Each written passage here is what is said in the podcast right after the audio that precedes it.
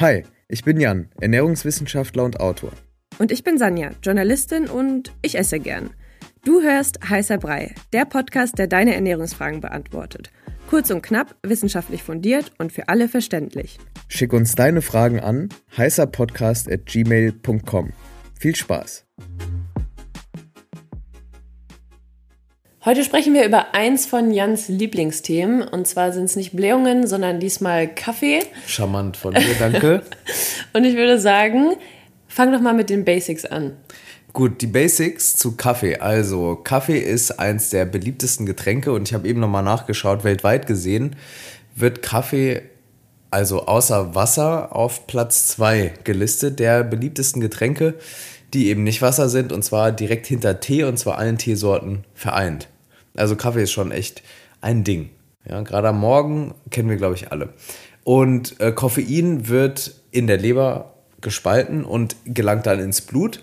Und circa 45 Minuten nach dem Trinken wird es also absorbiert und hat einen Peak im Blutserum, also im Serum, irgendwann zwischen 15 und zwei Stunden. Das hängt so von verschiedenen Faktoren ab. Zum Beispiel, was isst man dazu oder isst man generell dazu, nimmt man es nüchtern, nämlich Ballaststoffe zum Beispiel, aber auch generell Lebensmittel und Mahlzeiten, die hemmen bzw. verzögern die Koffeinaufnahme. Das ist auch der Grund, warum, wenn man morgens irgendwie Kaffee auf nüchternen Magen trinkt, das schneller wirkt als nach einer Mahlzeit. Okay, also wenn man einen richtigen Kick braucht, dann besser auf leeren Magen. Genau, dann am besten morgens und dann schon mal etwas Zeit noch für den Toilettengang einplanen. Denn eine Wirkung von, von Koffein ist auch, dass es die Darmbewegung sozusagen anregt und dazu führt, dass man auf Toilette muss. Ähm, sowohl Nummer 1 als auch Nummer 2 kann angeregt werden, ähm, aber es gibt auch hier einen Gewöhnungseffekt. Also gerade was ähm, Pipi machen angeht, ist es jetzt nicht so, dass man, wenn man jetzt lang anhaltend Koffein trinkt, also jeden Tag, dass man da wirklich öfter auf Toilette muss, sondern es ist einfach so, dass wird, also dann wird es irgendwann einen Koffein-Gewöhnungseffekt geben und dann ist das auch alles äh, geregelt. Jetzt, wo du gerade sagst, Gewöhnung, mhm. wir haben ja schon mal drüber gesprochen, ich kenne ja schon ein bisschen länger. Mhm. Du hast ja auch schon mal einen Kaffeeentzug gemacht, ne? Mhm.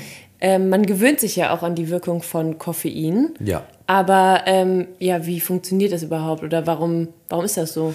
Genau, also es gibt, ähm, wie gesagt, so eine Koffeintoleranz. Das ist eigentlich mit so ziemlich allen Substanzen so, dass sich der Körper irgendwann daran gewöhnt. Und Koffein hat halt den Effekt, dass es auch die Blut-Hirn-Schranke passieren kann. Das ist relativ selten, also nicht alle äh, Stoffe können ins Gehirn gelangen. Ähm, bei Koffein ist es so und deshalb ist es auch so, dass man eine Toleranz aufbaut, weshalb ich früher, inzwischen habe ich es schon lange nicht mehr gemacht, aber mal immer wieder Koffeinpausen eingelegt habe, um einfach wieder meinen Körper so ein bisschen zu resetten, zu entwöhnen vom Koffein, um einfach wieder mehr zu spüren. Das kann allerdings dann auch Entzugserscheinungen mit sich bringen. Also es ist wirklich so, es ist keine Droge im klassischen Sinne, aber es ist schon eine psychoaktive Substanz, Koffein, die auch dann, wie gesagt, zu Entzugserscheinungen äh, führen kann, wie Kopfschmerzen, Gefühl von Erkältung, das hatte ich immer. Es kann aber auch zu depressiver Verstimmung und starker Müdigkeit kommen. Also das sind Begleiterscheinungen, die einen aber nicht davon abbringen sollten, mal ab und zu eine Koffeinpause zu machen, wenn man wieder mehr Wirkung haben will. Mhm. Und was ist denn so am Tag überhaupt in Ordnung zu trinken? Also kennt man ja selber, wenn man zu viel Kaffee gesüffelt hat, dann dreht man vielleicht manchmal ab. Genau, oder wird müde. Also ja, es gibt dann auch so ein, es gibt auch so einen gegenteiligen Effekt von Koffein, wenn man äh, zu viel Koffein trinkt. Äh, zu viel würde heißen deutlich über 400 Milligramm. 400 Milligramm ist was? Das sind so ungefähr vier Tassen. Mhm. Normal gebrühter Kaffee. Ähm, das ist so auch die Empfehlung als ähm, Tagesdosis oder als maximale Tagesdosis für Erwachsene. Bei Schwangeren zum Beispiel ist es die Hälfte, also zwei Tassen. Ähm, genau, wenn man deutlich darüber liegt, dann kann es zu verschiedenen Effekten kommen. Einerseits kann man einfach sehr, sehr hibbelig werden. Das hängt ein bisschen davon von genetischen Faktoren auch ab, weil die bestimmen, wie man Koffein verstoffwechselt, wie lange es im Blut bleibt und so weiter und so fort. Im Blut bleibt es übrigens irgendwo zwischen 1,5 und 9, über 9 Stunden. Oh, das also ist es krass. ist eine, eine riesengroße eigentlich Varianz in der Dauer. Also wenn man darauf krass reagiert, dann muss man echt überlegen, ne? wenn man den ersten und wenn man den letzten Kaffee genau, trinkt. Genau, genau. Also deshalb, ich trinke meistens nach 16 Uhr keinen mehr.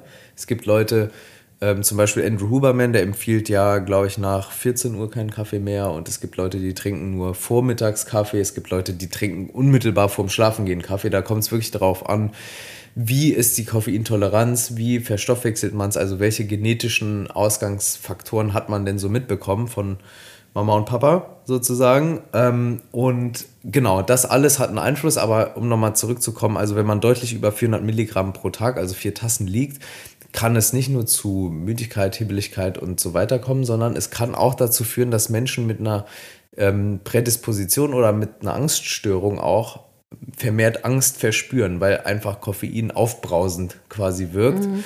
Und da sollte man wirklich aufpassen.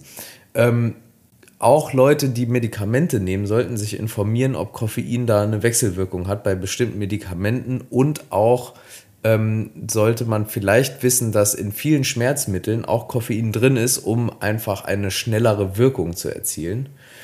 Ähm, das, das, ist auch gut zu wissen, wenn man darauf sensibel reagiert, ne? dass genau. man dann hinten drauf guckt. Mal. Das, das sollte man unbedingt dann abklären. Und was vielleicht auch noch interessant ist, ist, dass eben Koffein auch die Aufnahme von bestimmten Mikronährstoffen wie zum Beispiel Eisen hemmt. Also wenn man Probleme hat mit einer Anämie, also mit einer Blutarmut oder einfach Eisenmangel generell hat. Eisenmangel hat oder äh, beispielsweise sich vegan ernährt oder sonstige Gründe hat, warum man vielleicht zu wenig Eisen aufnimmt, sollte man auch gucken, dass man jetzt nicht unbedingt Kaffee direkt nach dem Essen trinkt, um einfach die Eisenaufnahme mhm. nicht unnötigerweise noch zu hemmen. Ich nehme auch meine Eisentabletten immer abends, Gut. um einfach nur sicher zu gehen. Genau.